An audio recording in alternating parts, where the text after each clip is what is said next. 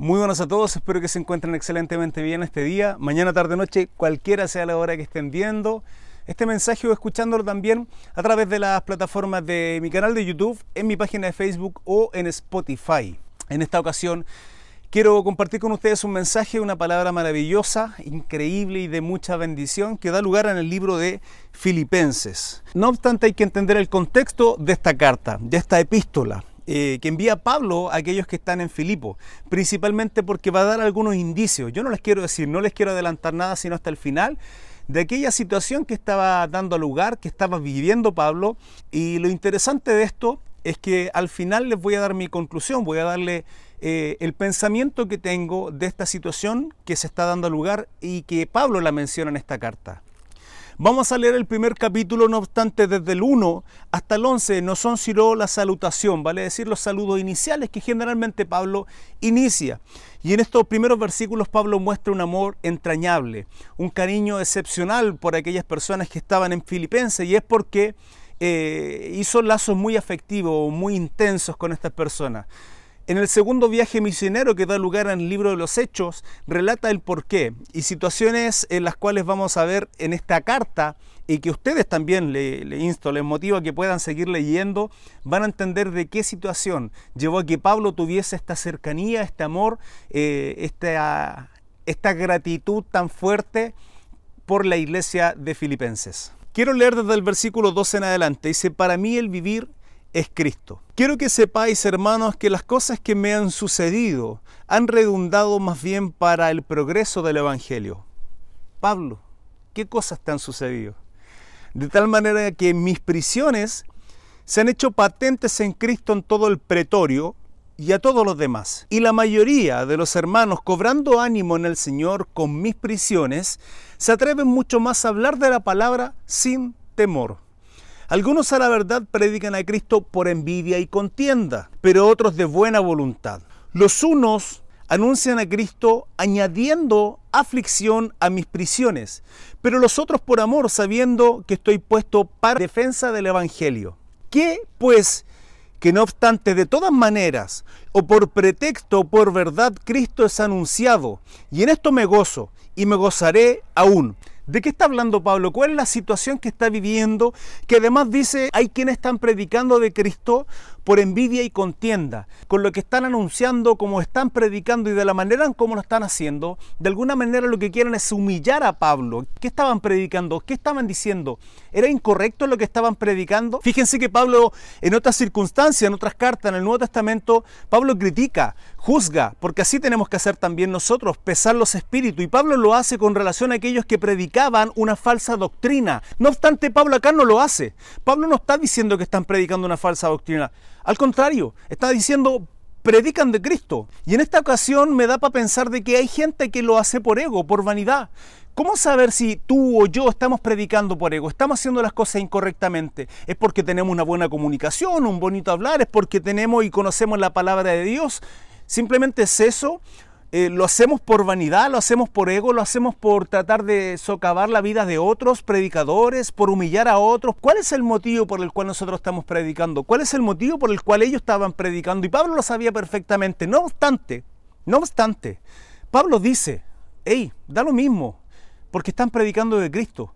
Fíjense que el ego de Pablo estaba por el suelo, le daba exactamente lo mismo lo que le pasara a él porque tenía fe en que Dios lo iba a librar, porque lo dice posteriormente, porque sé que por vuestra oración y la suministración del Espíritu de Cristo, esto resultará en mi liberación. A Pablo no le importaba el motivo, la causa, la motivación por el cual estas personas estaban predicando, a pesar de que él sabía la intención por el cual lo estaba haciendo. Lo importante es que estaban predicando de Cristo, el Evangelio de la salvación, y para él eso valía. Él seguía y a pesar de su situación, a pesar de su condición, seguía teniendo su fe intacta en Dios. Conforme mi anhelo y esperanza de que en nada seré avergonzado, antes bien con toda confianza, como siempre, ahora también será magnificado Cristo en mi cuerpo, o por vida o por muerte. Pablo no lo descarta. Él sabe perfectamente que ya sea que viva o muera, Cristo va a ser magnificado, Él va a ser glorificado. No le cabe ningún tipo de duda. 21. Porque para mí el vivir es Cristo y el morir es ganancia. ¿Por qué? Más si el vivir en la carne resulta para mí en beneficio de la obra, no sé entonces qué escoger. Imagínense la lucha que estaba teniendo Pablo. ¿Entiendan de qué trata? Ya les explico en un momento. Porque de ambas cosas estoy puesto en estrecho, teniendo deseos de partir y estar con Cristo, de lo cual es muchísimo mejor, pero quedar en la carne es más necesario por causa de vosotros, filipenses, de vosotros, tú y yo, hijos de Dios, cristianos hoy por hoy, entendiendo que la palabra, si bien es cierto el contexto era para aquella época, no obstante también es para hoy y para mañana quien sea tú que me estás escuchando y viendo. Pero quedar en la carne es más necesario por causa de vosotros. Y confiado en esto, sé que quedaré, que aún permaneceré con todos vosotros para vuestro provecho y gozo de la fe, para que abunde vuestra gloria de mi Cristo Jesús por mi presencia otra vez entre vosotros. Ahora, Pablo está hablando de una lucha, está hablando de vivir o morir. Y el título dice, para mí vivir es Cristo. Y Pablo está diciendo, si yo vivo, a pesar de que sufro, porque estoy viviendo situaciones complejas, eh, eh, y vuelvo a reiterar, el contexto de esta carta es no solo terrible, pero a la vez fascinante, maravillosa. Es, es, difícil de entenderlo. Llegar al nivel de madurez que tenía Pablo, al nivel de, de, de entender de dejar su, su, ego, su vanidad y el hacer lo que él hacía, aun cuando sabía que podía seguir viviendo situaciones como la que estaba viviendo en esta condición, y aún así decía, esto es para vuestro provecho, para vuestro gozo, para la gloria de Cristo. Porque si vivo, vivo para Cristo, para que las cosas que abunden, abunden para bien en la obra del Evangelio, en aquellos que necesitan ser alcanzados. A tal punto de que Pablo dice, si tengo que seguir padeciendo situaciones en las que mi carne, mi ego, mi vanidad, etcétera, mi yo sufra, pero para que la gloria de Cristo sea aún más grande, lo seguirá haciendo por beneficio y gozo de vuestra paz. Pero luego dice, pero para mí el morir es ganancia. ¿Por qué? Porque voy con Cristo. O sea, Pablo sabía perfectamente que el morir significaba ir con Cristo, dejar de padecer en la carne, en este mundo tan difícil que es para aquellos que somos realmente cristianos, que servimos a Dios, que intentamos hacer las cosas bien de acuerdo a la palabra de Dios, que fallamos, sí, que erramos, sí, que muchas veces somos muy malos ejemplos, sí, pero su misericordia nos alcanza para ponernos a sus plantas, pedir perdón y seguir esta batalla, seguir este camino que es angosto, que la puerta es angosta, dice la palabra. De seguir a Cristo, dice, mi yugo es fácil y ligera mi carga, dice nuestro Salvador Jesucristo.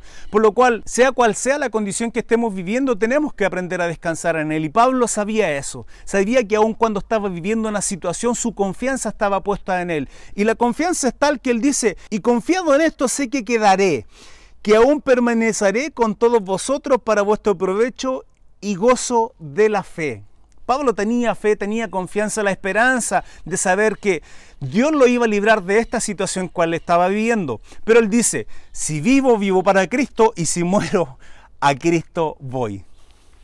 Y luego continúa versículo 27, solamente que os comportéis como es digno del Evangelio de Cristo. ¿Para qué? O sea, que vaya a veros o que esté ausente, oiga de vosotros que estáis firmes en un mismo espíritu, combatiendo unánimes por la fe del Evangelio. Pablo acá le está diciendo, miren, ya sea que yo pueda ir o no pueda ir, porque pongámonos en el peor de los casos, dice Pablo, supongamos que, que, que, yo llegue hasta acá, que yo muera, que yo no tenga la facultad, la posibilidad, el privilegio, la dicha de ir a visitarles nuevamente, pero, o que pueda incluso llegar a escuchar, eh, porque recordemos, esta carta Pablo la envía a la iglesia en Filipos y estas palabras que Pablo escribe van a ser escuchadas, van a ser leídas por estos hermanos. Y ellos tienen la noticia de saber en qué condición estaba Pablo, qué circunstancia estaba viviendo, pero no necesariamente iba a llegar a Pablo la respuesta de la condición en la iglesia de Filipo. Y, Pablo les dice, miren, ya sea que vaya a veros, que, que les visite, ya sea que ya esté presente con ustedes para abrazarle, para darles personalmente eh, buen ánimo, fe, agradecimiento, o que yo no pueda ir, estén unánimes en un espíritu, que es como tenemos que estar la iglesia. ¿Por qué? Porque hay otras cartas donde Pablo escribe situaciones en las cuales han vuelto atrás algunos cristianos y empiezan a judaizar o empiezan a hacer cosas en la ley que hacen los judíos, que hacen los hebreos para ser salvos cuando la salvación no es por obra sino por gracia. Y a ellos les dice a Filipenses, por favor manténganse unánimes, juntos, todos, perseverando en aquello que yo les enseñé, de aquello que les prediqué en el Evangelio de Jesucristo. Y en nada intimidados por los que se oponen que para ellos ciertamente es indicio de perdición, mas para vosotros de salvación, y esto de Dios. Fíjense este versículo 28, y en nada intimidados por los que se oponen, porque para ellos es indicio de perdición. Para aquellos que se oponen, ¿quiénes? ¿Quién sea? quien sea tú que estés predicando, estés llevando una vida eh, en cualquier etapa, ya sea que estés recién caminando en el Evangelio, recién acercándote a una iglesia, recién escuchando la palabra de Dios, que lleves cinco años o diez y ya seas un predicador, un maestro, participes activamente en una congregación, ya sea quien sea que tú seas, no nos intimidemos por aquellos que se oponen, porque vamos a tener oposición.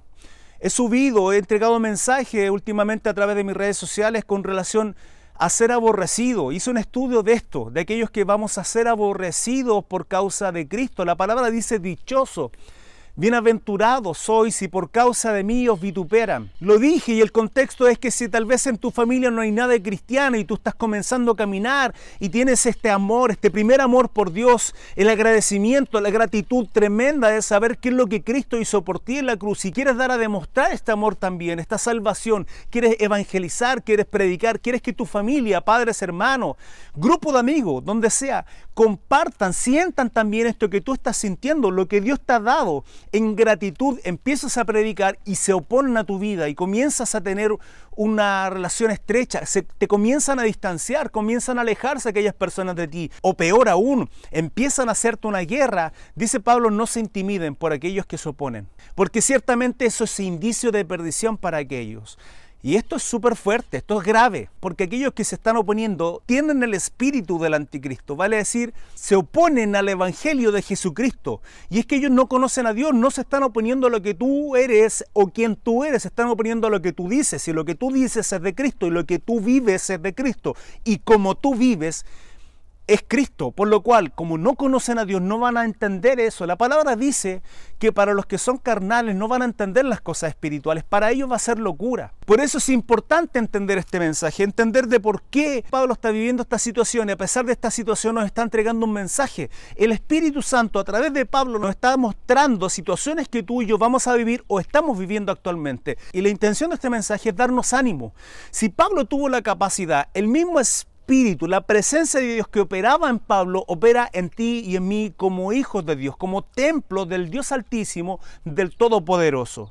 Versículo 29 y con esto finalizo.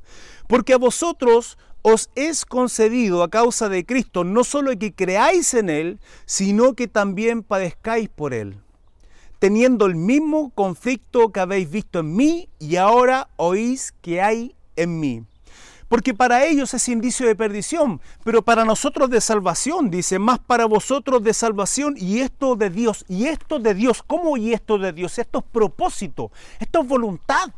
Esto es así, esto es como Dios desea. Creo probablemente que en muchas ocasiones perdió la fe. Pablo también decayó, era un hombre como tú y yo completo y absolutamente finito débiles. Pablo dice, mi debilidad me fortalezco porque es Él quien lo fortalecía, el Rey de Gloria, el Señor de Señores, quien le daba fuerzas para seguir adelante quien fortalecía su espíritu para poder continuar adelante esta batalla, entendiendo cuál era el norte, entendiendo que lo que hacía era sumamente importante para aquellas personas.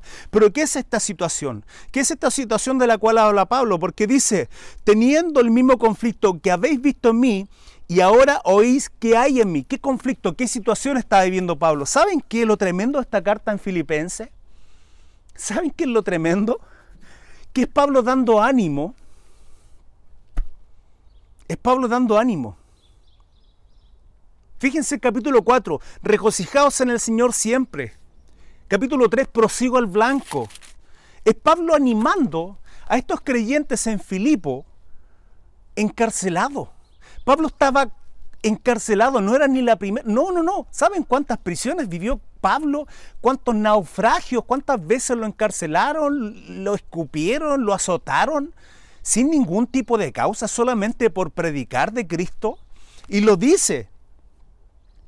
Porque a vosotros os es concedido a causa de Cristo no solo que creáis en Él, sino también que padezcáis por Él. Y es importante entender esto, lo vengo reiterando hace rato, porque estamos viviendo los últimos tiempos y vamos a vivir situaciones en las cuales se nos van a oponer, nos van a hacer la guerra, y, a pesar de que hoy por hoy, tal vez en mi país, Chile, eh, no así en otros países que llanamente están persiguiendo a los cristianos, azotando a los cristianos, encarcelándolos y matándolos. Actualmente, hoy día, y no solo hoy día, sino cuántos años para atrás lo han estado haciendo constantemente. Se va a llegar un momento en que creo, más temprano que tarde, las leyes van a empezar a promulgarse en contra de la moralidad de Dios, vale decir, de la palabra de Dios, de aquellas cosas que Dios dice, esto es bueno, esto es correcto y esto no. Pero la Biblia dice que en los últimos tiempos a lo bueno dirán malo y a lo malo dirán bueno. Sin embargo, nosotros sí tenemos los parámetros. Están sacando a Dios de la constitución de los países, están modificando las constituciones. ¿Para qué? Para decir que aquello que es malo, que era aberrante, es bueno. Tú sabes las cosas que estoy hablando, tú sabes qué situación estás viviendo en tu país y que es aberrante y que hoy día lo que antes era una minoría, hoy día es una mayoría, porque hay un espíritu demoníaco, hay entidad y huestes demoníacas avasallando a la gente. Por eso no nos podemos quedar callados. Por eso tenemos que predicar la palabra de Dios. Pero no solamente predicar de la provisión, no solo predicar de las bendiciones que Dios tiene para nosotros, sino el mensaje, el consejo completo, dice la palabra. Y cuando tú le digas a un homosexual, un afeminado, porque lo dice la palabra, que eso está mal, que eso es incorrecto, no con el ánimo de juzgarlo, de apuntarlo, decirle, tú estás solo incorrecto, hijo de Satanás, no, sino teniendo la misericordia que Dios tiene con nosotros, entendiendo que yo también tengo errores, entendiendo que su alma se está perdiendo y que Dios quiere bendecirle y que Dios quiere libertarlo de aquellas cosas que tal vez en su mente él cree que es lo correcto porque lo ve en redes sociales, porque lo ve en las noticias, porque lo ve en televisión, sin embargo a través de la palabra de Dios. Hermano, yo no te quiero juzgar. Yo, yo no te estoy diciendo que, que lo que debes o no debes de hacer. Yo solamente te quiero llevar a través de la palabra de Dios a lo que Dios dice que es lo correcto e incorrecto. Como hombres tenemos debilidades. ¿Sabes cuántos errores cometo como esposo, como padre de familia, como hijo, como amigo? ¿Sabes cuántos errores cometo a diario? Yo, ¿quién soy para juzgarte, apuntarte con el dedo y decirte tú estás en lo incorrecto? Pero sí, con todo el ánimo, con todo el amor del mundo, entendiendo cuál es el corazón de Dios y la voluntad de Él es que nadie perezca, mi obligación es predicar de la palabra de Dios, pero el predicar también significa sufrir. El predicar también significa que voy a tener oposición. El predicar significa que como Pablo tal vez estaremos en la cárcel. No nos gusta, no nos agrada, no, pero esto se trata de Él. Y no solo Pablo, Pedro, Juan, todos los apóstoles, cómo terminaron sus vidas. Pero Cris, ¿por qué situación ocurre esto? Simple, porque estamos en un mundo gobernado por el príncipe de las tinieblas, que Jehová lo reprenda. Es necesario que esto acontezca, es necesario que esto pase. No solo porque está escrito, no solo porque da lugar también a que tú y yo seamos pesados, seamos probados, aun cuando hagamos lo correcto, sino porque a fin de cuentas toda rodilla se doblará ante el Rey de Reyes y Señor de Señores. Es a Él a quien tenemos que darle gloria. Y si estamos agradecidos de lo que Cristo hizo en la cruz, fíjense lo que hizo nuestro Maestro. Nuestro Señor hizo una cruz maravillosa que fue sacrificarse. Isaías 53 describe lo tremendo que tuvo que vivir. Y si, y si el propósito del Creador, de nuestro Dios maravilloso, fue mucho más grande que la vida de su hijo, ¿cuánto más para nosotros? Yo no estoy diciendo que tú vas a estar encarcelado, yo no estoy deseando que tú vivas este tipo de situaciones, las cuales vivió Pablo, pero te estoy diciendo que puede ocurrir. Pablo no está diciendo puede haber va a haber oposición, porque no solamente se trata de creer, sino de padecer por causa de él. Pero él tenía el Espíritu Santo, él tenía la fe, la confianza en que Dios lo iba a libertar. Y si no es así, si no, es, si no lo liberta, y si vive ahí, Pablo tenía un gozo, hermano, en, una cárcel, con grilletes en sus cadenas, como si fuese el delincuente más grande de la tierra. Estaba encarcelado, solo, abandonado, con enfermo, con frío, con hambre probablemente. No estamos hablando de una cárcel a todo lujo, con camitas cómodas, no. Pablo estaba viviendo una situación terrible y no la vivió una vez, la vivió muchas más pero él tenía la confianza, el consolador de que el Espíritu Santo renovaba fuerza y le daba esta capacidad a tal punto de que su fe alcanzaba a otro. Él habla del pretorio. ¿Sabes cuántas veces Pablo en este tipo de circunstancias, en este tipo de situaciones en las cuales vivió, alcanzó otras personas que en otros momentos no hubiese podido ser posible? ¿Saben las historias que hay en el libro de los Hechos, los viajes misioneros que hizo Pablo, en las cuales él padeció la carne, pero alcanzó a personas que jamás hubiese sido si es que él no hubiese padecido la carne? Fíjense lo que hizo nuestro Salvador Jesucristo. Si Él no hubiese padecido en esa cruz, no nos hubiese alcanzado ni a ti ni a mí. ¿Por qué? Porque la salvación en el Antiguo Testamento dice que había que cumplir la ley. Damas y caballeros, ¿quién iba a cumplir la ley? Nadie ha podido cumplir la ley. Y por mucho que digamos, no, si yo la cumplo, como el joven rico que cuando se presenta ante Jesucristo le dice, debes cumplir los mandamientos. Y Él dice, lo he cumplido desde muy joven. Mentiroso. Somos incapaces de reconocer el error. Somos incapaces de reconocer nuestro pecado. Dios le dice en el huerto del Edén a Adán, Adán, ¿qué hiciste? Y Adán ¿qué dice, Señor, perdóname, lo que pasa es que pequé porque soy débil, Señor. Nada, mentiroso, él dice la mujer que me diste. ¿Por qué no reconoce el pecado? ¿Y qué dice Eva? No, eh, Señor, fui débil, es que te fallé. Mentira, es que la serpiente Así somos constantemente, no reconocemos nuestros errores, vivimos una mentira constantemente. ¿Y para qué decirlo a través de las redes sociales? Cuando reconozcamos quiénes somos, cuando reconozcamos nuestras debilidades delante de la presencia de Dios, es cuando Dios va a comenzar a bendecirnos y a usarnos tal cual somos. Fíjense que a Moisés le dice, ¿qué tienes, Moisés?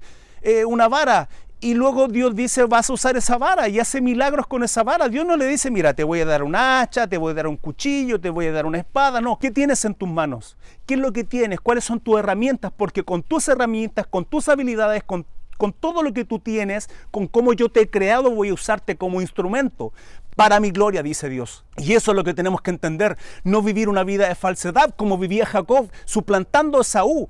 ¿Hasta cuándo? Hasta cuando guerrea contra el ángel en Peniel y el ángel le pregunta, ¿quién eres? Dime tu nombre. Y Jacob por primera vez reconoce quién era, el suplantador, el falso que era, y dice, mi nombre es Jacob. Y el ángel le dice, cambiaré tu nombre, ya no eres más suplantador, Jacob, ¿hasta cuándo, hombre? Por suerte, gracias a Dios, a nuestro Creador, Jacob ha, ha reconocido tus errores y le dice, tu nombre ahora será Israel y transforma su vida. Nuestra vida tiene que ser transformada. Nuestra vida es transformada al reconocer a Jesucristo y ser quebrantado y eso tiene un fruto. El fruto es que a pesar de que padecemos en la carne, a pesar de que padecemos persecución, hostigamiento, oposición, de quien sea, seguimos al blanco. Y Pablo dice, sigan mi ejemplo, porque yo lo estoy viviendo en carne propia. Pablo lo estaba viviendo. Y no solo eso, nos está dando ánimo a ti y a mí a seguir, a seguir en este camino angosto. Damas y caballeros, angosto es el camino, ancho nos lleva a la perdición, pero angosto es el camino de salvación y esto es día tras día, día tras día, damas y caballeros. Sé sin lugar a duda que esta palabra ha sido de bendición a tu vida porque ha bendecido la mía y es palabra de Dios, es espíritu. La palabra de Dios nos vivifica, es algo, es algo que nos da vida espiritual por lo cual estoy completamente complacido de haber compartido esta palabra contigo. Por favor, compártela con amigos, familia. Si, si tú no tienes la posibilidad de predicar, estás recién aprendiendo, comparte esta palabra con aquellos que tú quieres bendecir a través de esto. Si fue de bendición, compártela con aquellos que amas. No pares de bendecir la vida de otros porque eso estás haciendo al momento de predicar, de hablar de Cristo. Que sea Él quien se lleve la gloria, que no seamos tú ni yo eh, con nuestro ego, con esta vanidad absurda que muchas veces tenemos al momento de hacer las cosas como para Dios, pero aun cuando creemos estarla haciendo para Dios, simplemente la estamos haciendo en la carne. Tengamos precaución de eso, porque es una línea muy delgada en que ni tú ni yo vamos a poder diferenciar sino a través de la palabra de Dios, sino a través de nuestra vida y cómo estamos padeciendo. La diferencia es que Pablo estaba padeciendo y aquellos que predicaban de Cristo aparentemente no. No con esto estoy diciendo que vamos a padecer siempre o tengamos que vivir las pruebas que vivió Pablo. Tal vez sí, tal vez no. No lo sé pero es necesario que tú y yo tengamos en consideración esto. ¿Por qué? Porque si ponemos la mira a las cosas terrenales y creemos que simplemente con predicar de Cristo vamos a tener autos lujosos, vamos a tener terreno, vamos a tener casa, Dios nos va a bendecir, vamos a tener un sueldo increíblemente grande, no es así. No pongamos la mira en las cosas terrenales, sino en las celestiales. Acumulemos tesoros allá arriba, dice la palabra, donde nada lo corrompe, donde nadie lo puede robar y aquellos tesoros que son eternos. Te bendigo en el nombre de Jesucristo, que tengas un precioso día hasta luego. Chao, chao.